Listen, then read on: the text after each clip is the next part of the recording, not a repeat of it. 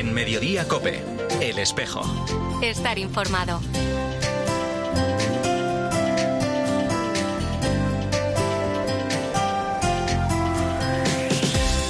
La una y 33 minutos, ¿qué tal? Bienvenidos al tiempo del espejo en Mediodía Cope en este 23 de diciembre. A esta hora, como cada viernes, te cuento ya la actualidad de la Iglesia de Madrid. El saludo de Mario Alcudia.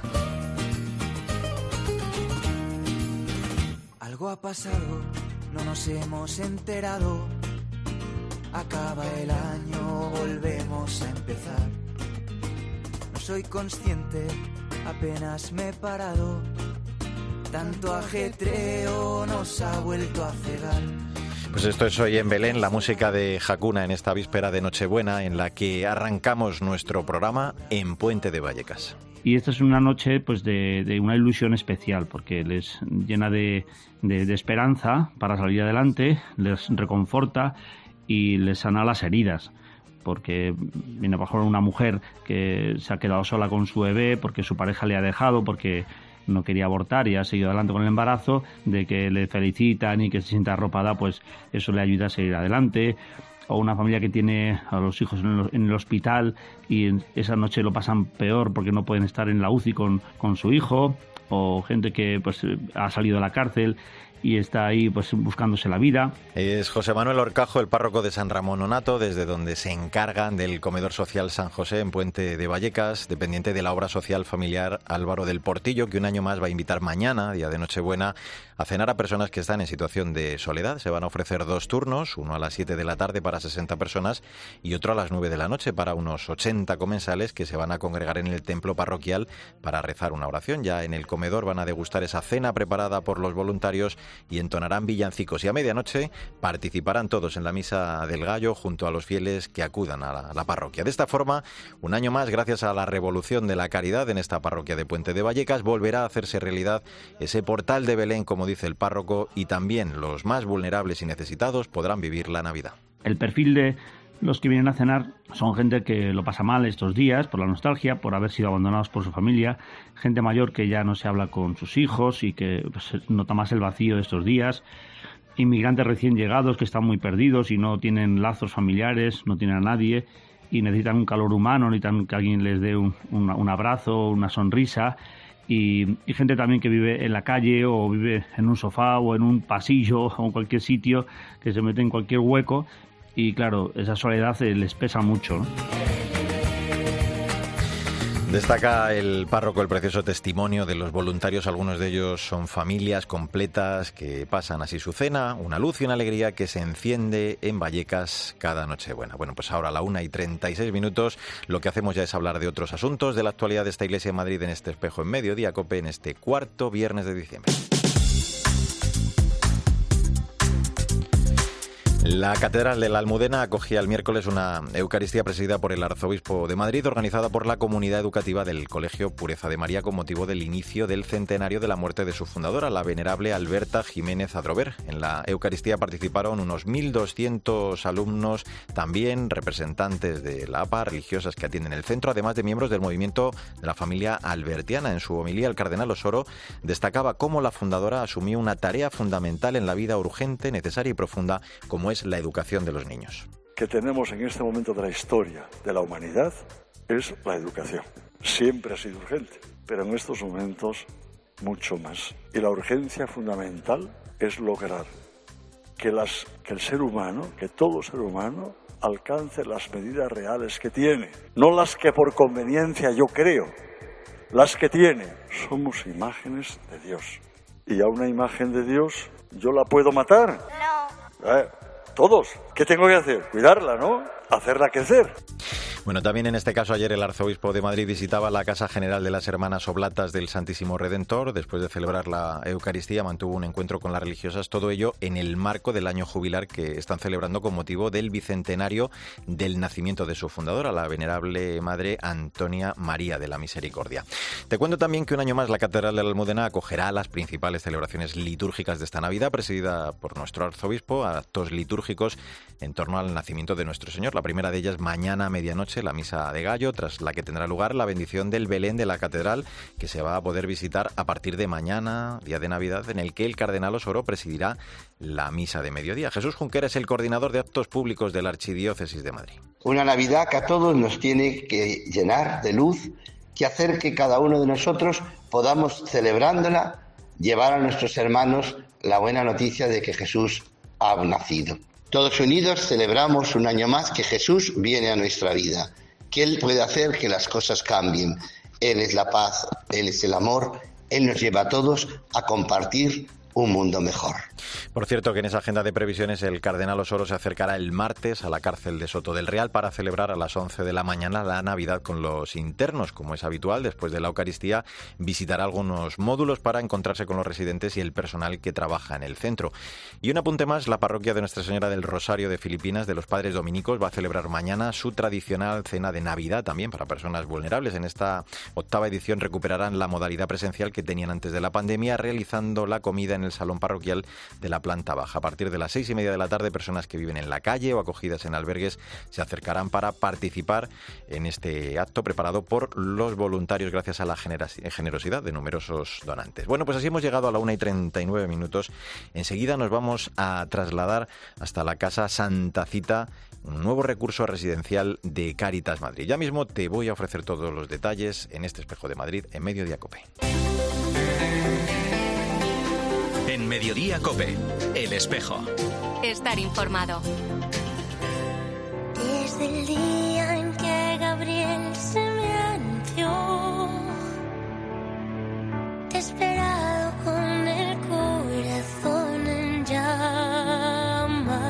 La una y 42 minutos, soy Mario Alcudia, gracias por seguir con nosotros en el Espejo de Madrid, en Mediodía Cope, en este viernes 23 de diciembre.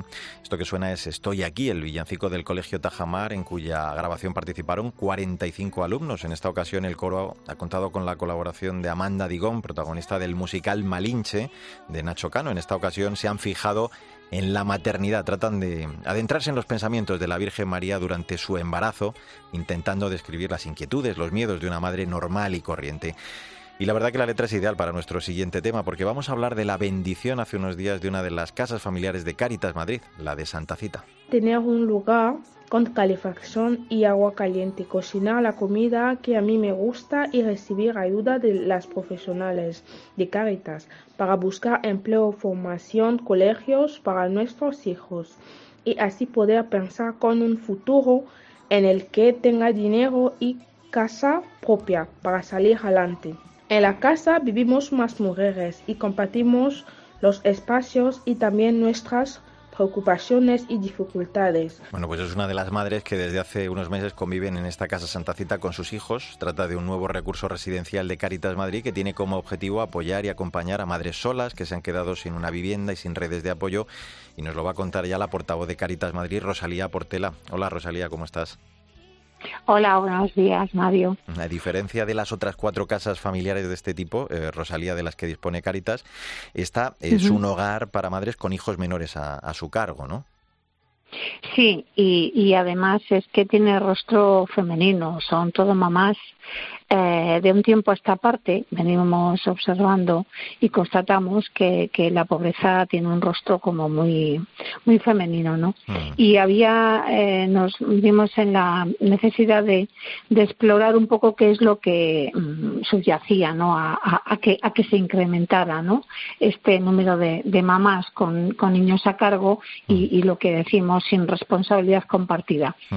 Eh, nos dimos cuenta que las casas familiares que tienen un plus más, además de acoger a quien no tiene techo, a quien no tiene cobijo, a quien no tiene hogar, pues facilitaba mmm, lo, bueno, una convivencia, un poder hablar con otras mamás en las mismas circunstancias, en, con las mismas problemáticas, ¿no? Uh -huh. Y un poco construir mmm, red y construir calor común y compartido uh -huh. para, bueno, pues para que estas mamás que son mmm, de verdad muy valientes y muy, Sí. y muy atrevidas porque tiran para adelante con todas las dificultades Uh -huh. eh, que la vida les va poniendo, ¿no? Con sus hijos, estas mamás, como digo, pretendemos que sea un espacio de, encuentro y de experiencia para que en un futuro no lejano puedan llevar a cabo su proyecto de vida, quizá compartiendo y conviviendo con otras mamás que han conocido en este espacio y ya sea una manera de no empezar a convivir con personas que no conoces.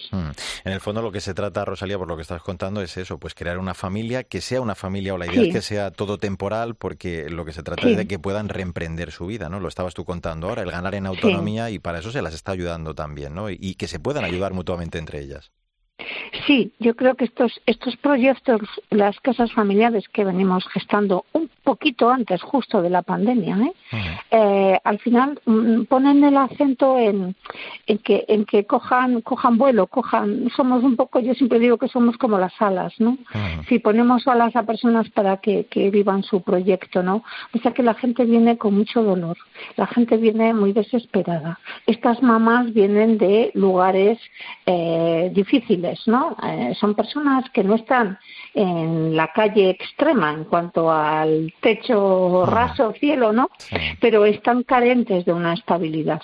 Y, y, si me permites, Mario, señalar que cuando hablamos de mamás hablamos de infancia. O sea, eh, y, la infancia es algo que, pedimos que se tenga en cuenta. Si son niños que, que, les estamos abocando a que tengan unas experiencias de vida muy complicadas, lugares eh, fríos, lugares con humedades, lugares mm, con cierto hacinamiento. Entonces, esta mamá que ha salido antes, ¿no? Comentando cómo está la mamá de Luis. Luis es un chiquitín precioso y maravilloso, revoltoso él, que, que da vida, ¿no? Entonces, claro, al final aquí se encuentran con otros nenes, con otros niños, tienen su espacio privativo, que son las habitaciones, y el resto es todo absolutamente comunitario y en común. Creemos en la vida comunitaria y creemos que este es el espacio digno que necesitan las personas afectadas por la carencia de, un hogar. Pues hoy queríamos acercarnos hasta este lugar, hasta esta Casa Santa Cita, ese auténtico hogar donde estas mujeres, como decía Rosalía, que llegan con historias difíciles, de situaciones adversas, pues encuentran ese espacio vital para, para poder, junto con sus pequeños, el formarse, el buscar empleo, el recuperar la autoestima y también, en el fondo, crear una familia y a partir de ahí, bueno, pues cubrir otras necesidades importantes, afectivas, laborales, formativas. Rosalía Portela, portavoz de Caritas Madrid, gracias por atendernos, por esa labor siempre preciosa que realizáis y muy feliz Navidad. Un abrazo muy grande. ¿eh? Feliz Navidad y gracias por darnos esta oportunidad de exponer que hoy, seis, estas Navidades, seis mamás y nueve, con sus nueve hijos, vivirán una Navidad tranquila. Qué gusto. Pues eh, gracias, Rosalía. Así hemos llegado a la 1 y 48 minutos, recta final de este espejo de Madrid en mediodía COPE en este 23 de diciembre. Intentaremos de que nadie se quede solo, sienta que están abandonados y al mismo tiempo que nadie se preocupa de ellos. Les daremos una cena caliente y al mismo tiempo les daremos compañía para conocer sus historias. Y este año tenemos la gran suerte de, que lo vamos a hacer desde la Catedral de la Almudena, en Madrid. Se abrirá única y exclusivamente, puesto que nunca se ha hecho, para nadie sin cenar.com. Escuchabas al hostelero madrileño Jorge García Trilla, propietario del grupo Campanoli, promotor junto con Cáritas Universitaria de Madrid de la iniciativa Nadie sin cenar, que cumple este 2022 su novena edición. Esta Nochebuena se disponen a entregar 500 cenas a los más desfavorecidos. Después de una oración presidida por el arzobispo de Madrid, los voluntarios van a salir a las calles para su distribución y reparto. Vamos a saludar al coordinador de la iniciativa, José Eugenio Ortiz. Hola, José Eugenio, ¿cómo estás? Hola, buenos días, ¿qué tal? Todo muy bien. Encantado de saludarte. Habéis elegido un precioso lema, mil manos para 500 corazones.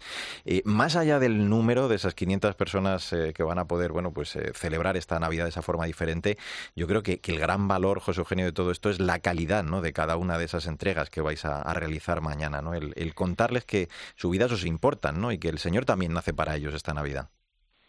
Pues eso, por supuesto, sí. Eh, pues no solamente necesitamos un alimento físico, sino que necesitamos el alimento del amor. Y en esta noche tan especial que nos juntamos en el hogar con, nuestros familiares, con nuestros seres queridos, pues resulta que hay personas que están en la calle que no, que no se van a juntar con nadie. Y es precisamente a ellos a los que queremos eh, llegar pues a través de la comida para pasar un rato Son nueve ediciones, decía ya, de esta iniciativa. Decía que el cardenal os hará un momento de oración a las tres y media de la tarde antes de, partir y os dará la bendición, eh, poniendo así de manifiesto que quien realmente os convoca es el Señor, ¿no? que nos nace el, festejar su venida. Así que así es como le dais también eh, y toma sentido ¿no? lo, que haréis mañana por la tarde. Claro, por supuesto. Por eso precisamente, eh, pues no se trata solamente de de bueno coger esas cenas que cede tan tan generosamente Jorge sino eh, por qué se hace no pues porque nace el Señor y por eso tenemos antes un momento de oración de alguna más, eh, quizá esto sirva para que quienes os acompañan, algunos de ellos, eh, algunos de esos voluntarios, quizá estén más alejados eh, de la Iglesia y digo que esto les remueva un poquito en su fe, ¿no? A buen seguro que, más de uno después de, vivir esto es tocado por el Señor y supone también un acercamiento a, la Iglesia, ¿no? Vamos, eso, pero sin, sin ninguna duda hay gente que, que muchas veces no sabe cómo, cómo volver, ¿no? O cómo acercarse y sí que, eh, bueno, pues siempre hay sacerdotes confesando eh, durante ese momento de oración y previa a la bendición para salir por las calles de Madrid y, y otros años pues ha habido conversiones mm, totales, ¿no? Que, que, nos han podido comentar los sacerdotes que estaban confesando de una vuelta al cabo de muchos años y bueno pues eso eso tiene pues una, una gran importancia Qué bueno, pues eh, la novena edición de Nadie sin cenar, una iniciativa que promueve, decíamos, Caritas Universitaria de Madrid para que 500 personas desfavorecidas pues puedan disfrutar de una estupenda cena esta Nochebuena, como nos ha contado el coordinador de la iniciativa, José Eugenio Ortiz, al que agradezco su presencia en este espejo y, por supuesto, esa generosa labor. Feliz Navidad y un abrazo muy fuerte, José Eugenio. Sí, feliz Navidad a todos eh, y bueno, decir que bueno, yo soy uno de los coordinadores. Hay muchísima gente trabajando aquí y todos con alegría, con gusto y nada, pues mañana Mañana nos veremos por las calles de Madrid. Muchas gracias. Que vaya estupendamente. Bueno, vamos a seguir hablando de otra de esas iniciativas para que los más vulnerables puedan también vivir con alegría este año el nacimiento del Señor. En este caso hablamos de una Navidad para todos, el lema elegido por la comunidad de San Egidio para su tradicional comida de Navidad, un encuentro que supone un signo de esperanza para quienes más sufren también en un tiempo difícil. Y se lo vamos a preguntar a la responsable de la comunidad de San Egidio, Tiscar Espigares. Hola Tiscar, ¿cómo estás?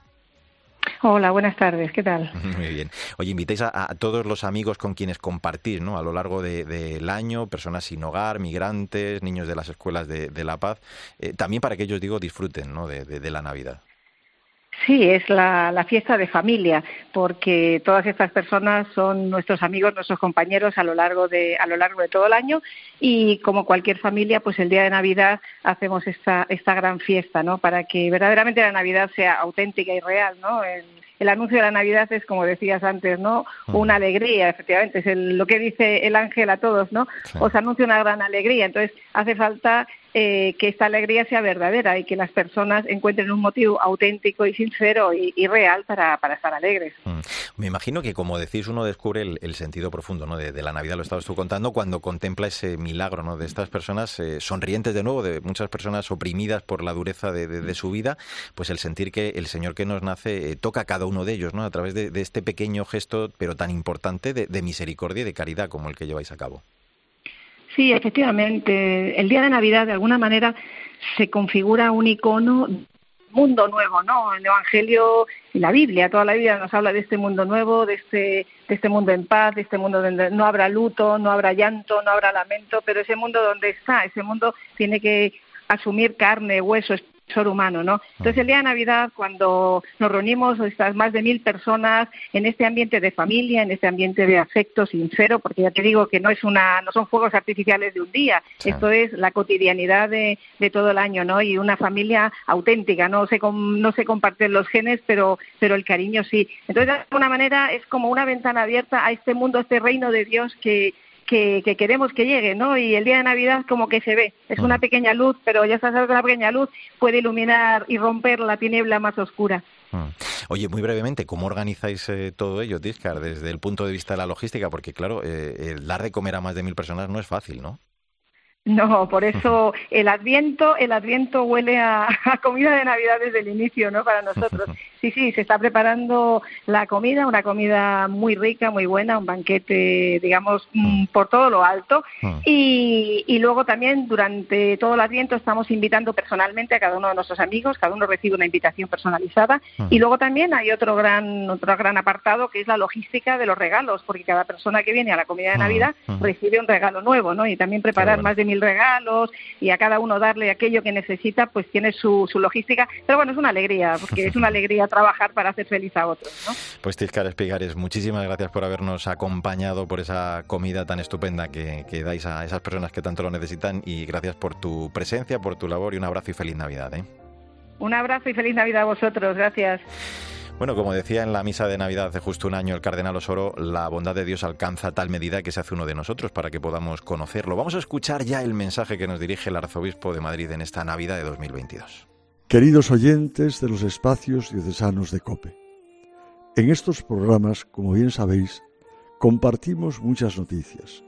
Noticias buenas de la vida de la Iglesia que peregrina en Madrid, noticias que hablan también de personas de todo tipo, de sacerdotes, religiosos y laicos que intentan hacer presente el Evangelio en este momento de la historia. Y hoy, queridos hermanos, yo vengo a traeros un notición, uno que lo cambia todo. No es una exclusiva porque tiene que llegar a otros lados. Este fin de semana nace Jesús de nuevo. Sí, sí, Dios toma rostro humano aquí, en este momento, y en medio de nuestros problemas e incertidumbres, en medio de nuestras rutinas y nos alienta a vivir con esperanza, con entrega y compasión por el otro. ¿Y vosotros os animáis a hacerlo? Muy feliz Navidad para todos. Pues muy feliz Navidad. La palabra se hizo carne, el Señor viene a nuestro encuentro, acoge la fragilidad y la impotencia de nuestra condición humana. Vamos a acabar así este repaso a la actualidad de la vida de la Iglesia de Madrid. Ahora Pilar García Muñiz sigue en medio día cope contándote más historias y toda la información de esta víspera de Nochebuena de este viernes 23 de diciembre.